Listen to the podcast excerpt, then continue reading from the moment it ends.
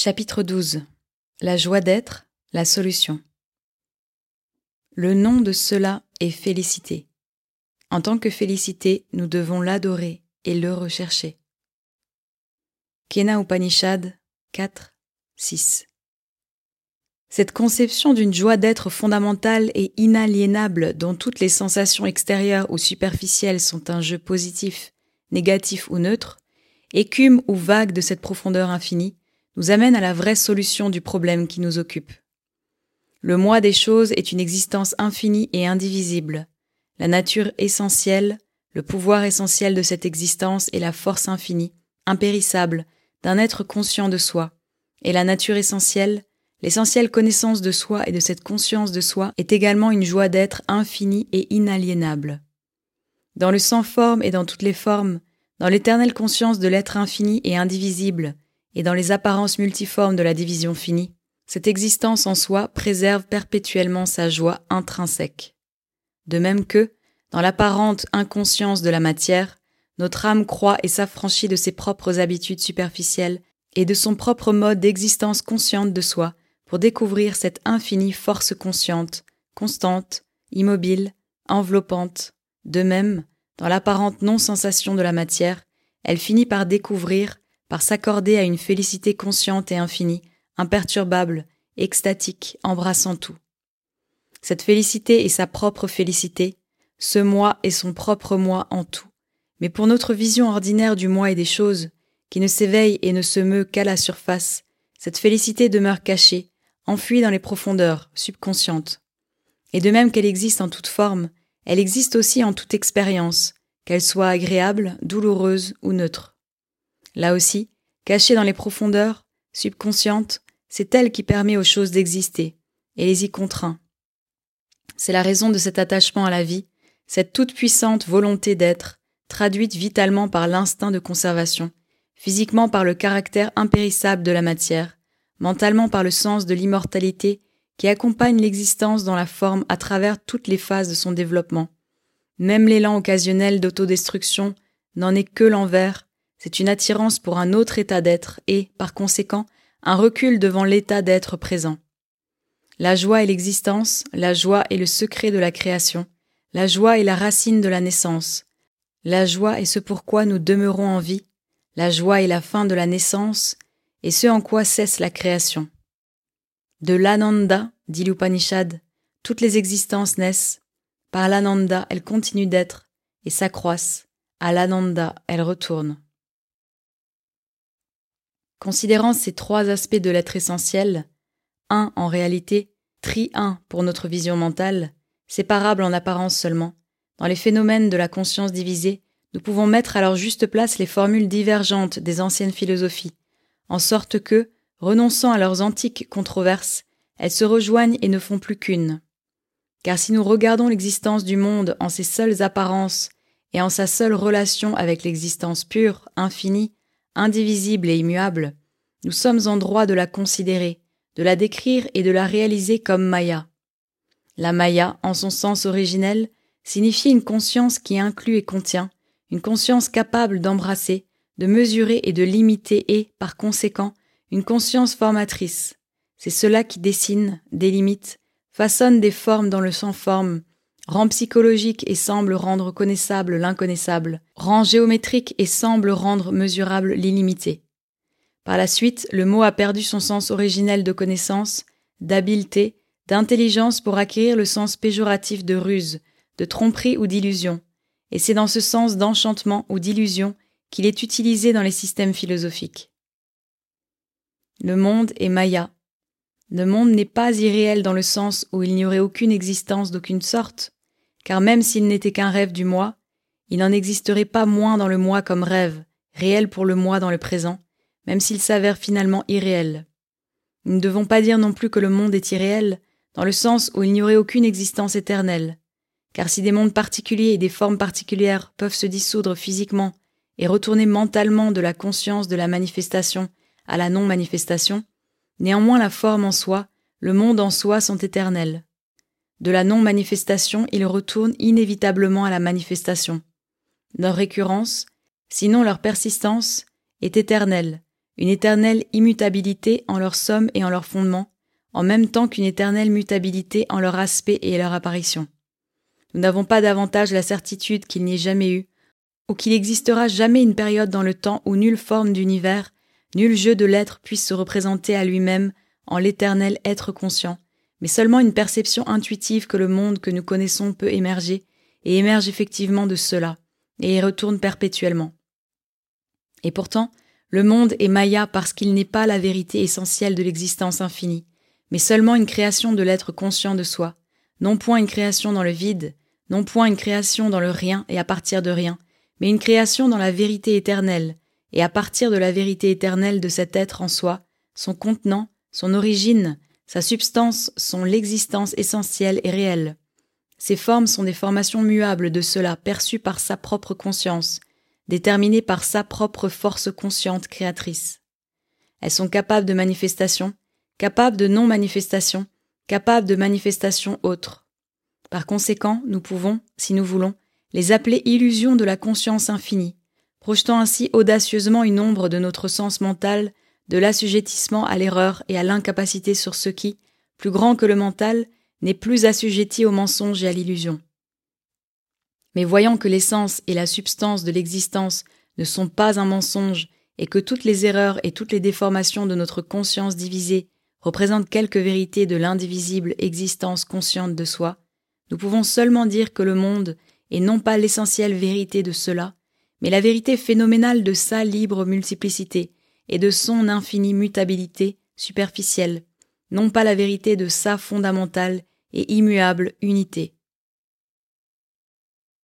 En revanche, si nous considérons l'existence cosmique seulement par rapport à la seule conscience et à la force de la conscience, nous pouvons la voir, la décrire et la réaliser comme un mouvement de la force obéissant à quelque volonté secrète, ou bien à quelque nécessité que lui impose l'existence même de la conscience, qui la possède ou la regarde.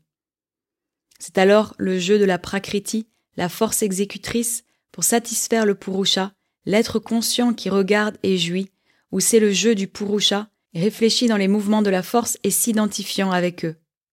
Le monde est alors le jeu de la mer des choses qui aspirent à se couler à jamais dans les formes infinies et à soif d'un flot d'expérience qui se déverse éternellement.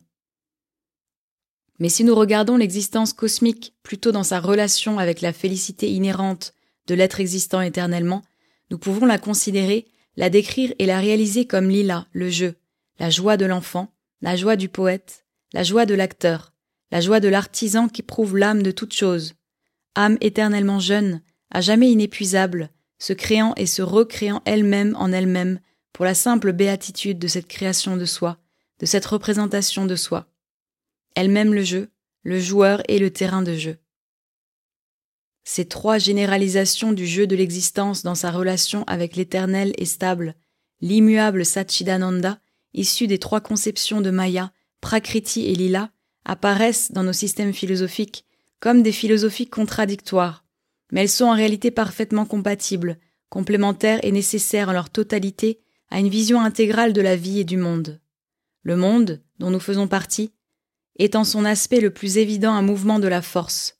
Mais lorsque nous en pénétrons les apparences, cette force s'avère être un rythme constant et néanmoins toujours changeant de conscience créatrice qui fait jaillir, qui projette en elle-même les vérités phénoménales de son être infini et éternel, et en son essence, sa cause et son dessein, ce rythme est un jeu de la joie d'être infini, toujours absorbé en ses innombrables représentations d'elle-même. Cette vision triple ou tri-une doit être le point de départ de toute notre compréhension de l'univers.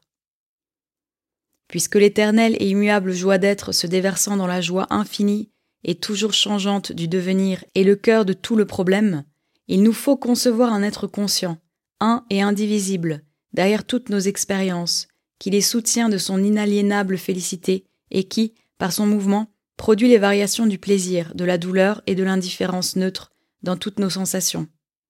C'est notre moi réel, et l'être mental soumis à cette triple vibration ne peut être qu'une représentation de ce moi réel, mise en avant pour les besoins de l'expérience sensible des choses, expérience qui est le premier rythme de notre conscience divisée lorsqu'elle répond et réagit aux multiples contacts de l'univers. C'est une réponse imparfaite, un rythme confus et discordant, une préparation et un prélude au jeu complet et unifié de l'être conscient en nous. Ce n'est pas la vraie, la parfaite symphonie qui peut être nôtre, quand nous pouvons vivre en harmonie avec l'un en toutes les variations et nous accorder au diapason absolu et universel. Si cette conception est juste, alors certaines conséquences s'imposent inévitablement. En premier lieu, puisqu'en nos profondeurs nous sommes nous-mêmes cet un, puisque dans la réalité de notre être nous sommes l'indivisible toute conscience et, par conséquent, l'inaliénable toute béatitude, la disposition de notre expérience sensorielle dans les trois vibrations de douleur, de plaisir et d'indifférence ne peut être qu'un arrangement superficiel créé par cette partie limitée de nous-mêmes qui domine dans notre conscience de veille. Derrière, il doit y avoir quelque chose en nous, beaucoup plus vaste, plus profond, plus vrai que la conscience de surface, qui puise impartiellement sa joie en toutes les expériences. C'est cette joie qui soutient secrètement l'être mental superficiel et lui permet de persévérer à travers tous les labeurs, les souffrances et les épreuves dans le mouvement tumultueux du devenir. Ce que nous appelons nous-mêmes n'est qu'un rayon tremblant à la surface. Derrière, il y a tout le vaste subconscient, le vaste supraconscient qui profite de toutes ces expériences de surface et les impose à son moi extérieur qu'il expose, comme une sorte de revêtement sensible au contact du monde, lui-même voilé. Il reçoit ces contacts et les assimile pour en faire les valeurs d'une expérience plus vraie et plus profonde, souveraine et créatrice. De ces profondeurs, il les renvoie à la surface sous forme de force, de caractère, de connaissance, d'impulsions dont les racines nous semblent mystérieuses, car notre mental se meut et frémit à la surface, et n'a pas appris à se concentrer et à vivre dans les profondeurs. Dans notre vie ordinaire, cette vérité nous est cachée, ou il nous arrive parfois de l'entrevoir vaguement, ou de la saisir et de la concevoir imparfaitement. Mais si nous apprenons à vivre au-dedans, nous nous éveillons infailliblement à cette présence en nous, qui est notre moi plus réel, présence profonde, calme, joyeuse et puissante, dont le monde n'est pas le maître, une présence qui, si elle n'est pas le Seigneur lui-même, est le rayonnement du Seigneur au-dedans. Nous la percevons en nous, soutenant, aidant le moi de surface et souriant de ses plaisirs et de ses douleurs comme des erreurs et des colères d'un petit enfant. Et si nous pouvons rentrer en nous-mêmes et nous identifier, non pas avec notre expérience de surface, mais avec cette radieuse pénombre du divin, alors nous pouvons garder dans la vie cette attitude face au contact du monde, prenant du recul, dans notre conscience tout entière, par rapport aux plaisirs et aux douleurs du corps, de l'être vital et du mental, nous les vivons comme des expériences dont la nature superficielle n'affecte pas notre être central réel, ni ne s'impose à lui. Comme les termes sanscrits l'expriment si parfaitement, il y a un Ananda Maya derrière le Manomaya, un vaste moi de béatitude derrière le moi mental limité, dont celui-ci n'est qu'une image trouble et un reflet agité. La vérité de nous-mêmes demeure au-dedans et non à la surface. Et comme nous l'avons dit, cette triple vibration du plaisir, de la douleur et de l'indifférence est superficielle. C'est un arrangement et un résultat de notre évolution imparfaite. Elle ne peut donc rien avoir d'absolu et d'inévitable. Rien ne nous oblige réellement à donner à un contact particulier une réponse particulière de plaisir ou de douleur, ou une réaction neutre. Seule l'habitude nous y contraint. Nous ressentons plaisir ou douleur à un contact particulier parce que c'est l'habitude qu'a formé notre nature, et c'est la relation constante que le récepteur a établie avec le contact. Nous avons la capacité de renvoyer la réponse inverse, le plaisir là où nous éprouvions de la douleur, la douleur là où nous éprouvions du plaisir. Nous avons également le pouvoir d'habituer l'être de surface à renvoyer, à la place des réactions mécaniques de plaisir, de douleur et d'indifférence, cette libre réponse de ravissement inaliénable dont le vrai et vaste moi de béatitude, en nous a constamment l'expérience. Et c'est là une conquête plus grande, une possession de soi plus profonde et plus complète encore que ne l'est la réception profonde, heureuse et détachée des réactions superficielles habituelles.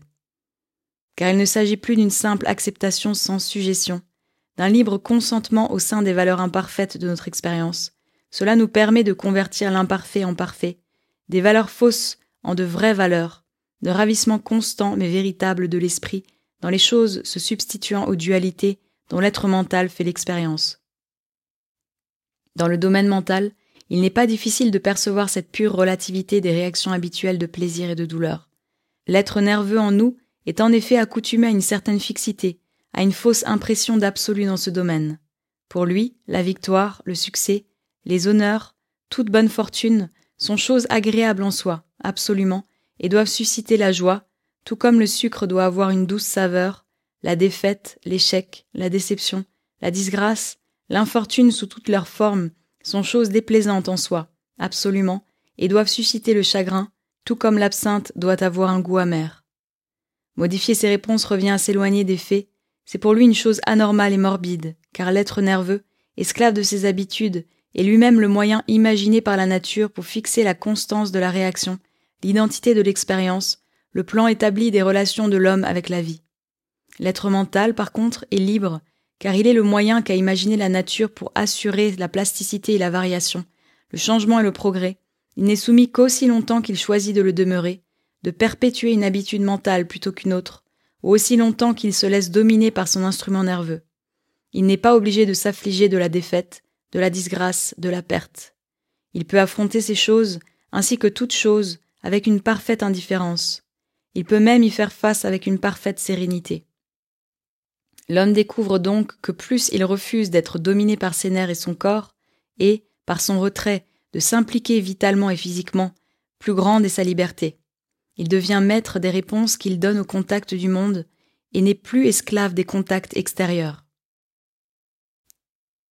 Il est plus facile d'appliquer la vérité universelle au plaisir et à la douleur physique, car il s'agit précisément du domaine nerveux et corporel, du centre et du siège de ce qui, en nous, est naturellement dominé par le contact et la pression extérieure.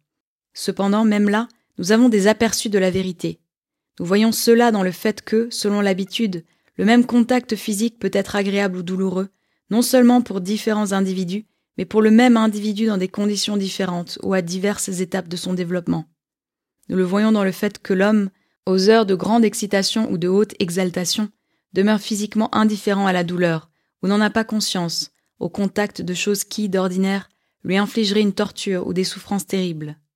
Dans de nombreux cas, c'est seulement lorsque les nerfs s'imposent à nouveau et rappellent au mental son obligation habituelle de souffrir que revient le sens de la souffrance.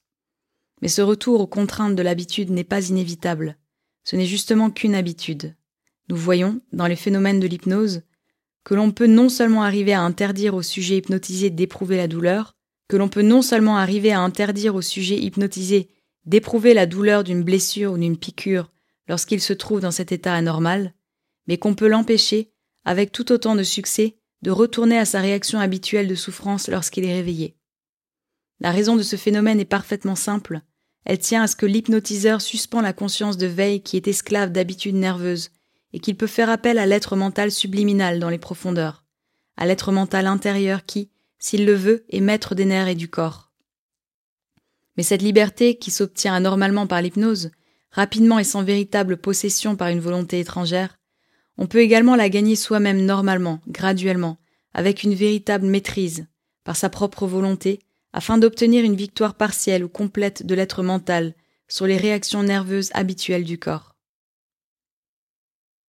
La douleur mentale et physique est un moyen que la nature, autrement dit la force en ses œuvres, utilise pour effectuer une transition déterminée dans son évolution ascendante. Du point de vue individuel, le monde est un jeu et un choc complexe de forces multiples. Au cœur de ce jeu complexe, l'individu apparaît comme un être construit et limité, pourvu d'une somme limitée de forces, exposé à d'innombrables chocs qui peuvent blesser, mutiler, démembrer, désintégrer la construction qu'il appelle lui-même. La douleur est, en sa nature, un recul nerveux et physique devant un contact dangereux ou nuisible. Elle fait partie de ce que l'Upanishad appelle Juku. Elle fait partie de ce que l'Upanishad appelle Jugupsa, le repli de l'être limité devant ce qui n'est pas lui, ou ce qui n'est pas en affinité ou en harmonie avec lui. C'est son instinct d'autodéfense contre les autres. Vu sous cet angle, c'est une indication donnée par la nature de ce que l'on doit éviter ou, si l'on n'y parvient pas, qu'il faut soigner. Elle n'apparaît pas dans le monde purement physique tant que la vie n'y entre pas, car jusque-là les méthodes mécaniques suffisent. Sa tâche commence lorsque la vie, avec sa fragilité et sa maîtrise imparfaite de la matière, entre en scène. Elle augmente avec la croissance du mental dans la vie, et se poursuit aussi longtemps que le mental reste enchaîné dans la vie et dans le corps dont il se sert, dépendeux pour sa connaissance et ses moyens d'action, et soumis à leurs limitations et aux impulsions et aux buts égoïstes qu'engendrent ces limitations. Mais dans la mesure où le mental en l'homme devient capable d'être libre, sans égoïsme, en harmonie avec tous les êtres et avec le jeu des forces universelles, l'utilité de la souffrance et son rôle diminuent, sa raison d'être finit par disparaître et elle ne peut se perpétuer que comme un atavisme de la nature, une habitude qui a survécu à son utilité, une persistance de l'inférieur dans l'organisation encore imparfaite du supérieur. Son élimination finale doit être un point essentiel dans la victoire prédestinée de l'âme sur la suggestion à la matière et à la limitation égoïste dans le mental. Cette élimination est possible parce que la douleur et le plaisir sont eux-mêmes des courants de la joie d'être. Même si l'un est imparfait, l'autre et l'autre perverti. La cause de cette imperfection et de cette perversion est la division de l'être en sa conscience, effectuée par la maya qui mesure et limite, et c'est pourquoi l'individu reçoit les contacts de façon égoïste et morcelée, et non plus universelle. Pour l'âme universelle, toute chose et tout contact porte en soi une essence de délice. Dans notre esthétique, Rien ne saurait mieux l'exprimer que le terme sanskrit rasa, qui signifie à la fois la sève ou l'essence d'une chose et sa saveur. C'est parce que nous ne recherchons pas l'essence de la chose qui entre en contact avec nous, mais considérons seulement la façon dont elle affecte nos désirs et nos craintes, nos appétits et nos répulsions, que le rasa prend la forme du chagrin et de la douleur, du plaisir imparfait et éphémère ou de l'indifférence, c'est-à-dire d'une neutralité incapable de saisir l'essence. Si nous pouvions être entièrement désintéressés dans notre mental et notre cœur, et imposer ce détachement à l'être nerveux, il serait possible d'éliminer peu à peu ces formes imparfaites et perverses du rasa. Et la vraie saveur essentielle de l'inaliénable délice de l'existence, en toutes ses variations, serait à notre portée.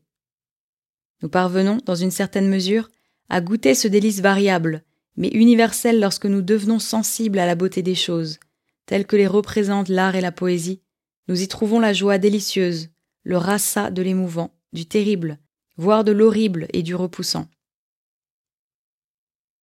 Et c'est parce que nous sommes détachés, désintéressés, parce que nous ne pensons pas à nous ni à nous défendre, mais seulement à la chose et à son essence.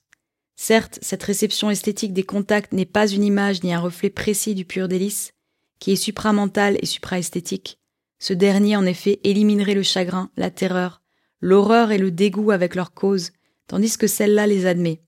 Mais elle représente partiellement et imparfaitement un stade du délice progressif dans la manifestation de l'âme universelle en toute chose et, dans une partie de notre nature, elle nous permet de nous détacher des sensations égoïstes et d'avoir cette attitude universelle par laquelle l'âme unique voit l'harmonie et la beauté, là où nous-mêmes, être divisés, nous éprouvons plutôt le chaos et la discorde.